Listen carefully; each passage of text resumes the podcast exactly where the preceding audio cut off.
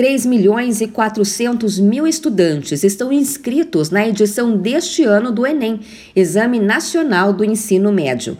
Carlos Moreno, que é presidente do INEP, que organiza o Enem, disse que as provas já estão prontas. A prova está pronta. Né? Os cadernos eh, de provas já foram montados no ambiente seguro do INEP e as mídias digitais estão prontas para serem enviadas à gráfica, onde será feita a impressão na próxima semana. Eu gostaria de relembrar as datas do exame, ou seja, dia 13 e 20 de novembro que é a aplicação regular, mas também há uma segunda aplicação para aquilo que a gente chama de pessoas privadas de liberdades, ou seja, o Enem PPL, que será realizado nos dias 10 e 11 de janeiro. Para o Enem deste ano, será possível apresentar documentos digitais para fazer a prova.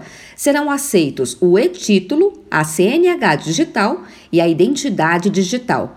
Mas atenção! Não vale fazer print da tela. Esses documentos digitais só serão aceitos se, na hora de entrar na sala de provas, o estudante abrir o aplicativo e acessar a versão digital. O presidente do INEP, Carlos Monteiro, afirmou que o Enem está passando por uma adaptação para se adequar ao novo ensino médio. O novo Enem que está sendo desenhado, ele vai ter um aspecto que vai abordar é, habilidades previstas na Base Nacional Comum Curricular e uma segunda etapa relativa aos itinerários formativos é, que presentes na, nas DCNs, nas diretrizes curriculares nacionais. Então essa prova, essa nova prova está sendo desenhada, né, uma nova matriz vai ser publicada ainda esse ano pelo Ministério da, da Educação, além de aspectos relativos à própria prova, número de itens, o tipo de itens que vai ser aplicado no próximo Enem, que será, isso é muito importante, aplicado no ano de 2024. Neste ano serão dois formatos de provas, o impresso e o digital.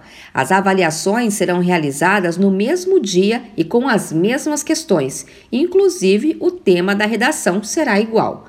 Para saber todas as informações, você pode entrar no site enem.inep.gov.br. De São Paulo, Luciana Yuri.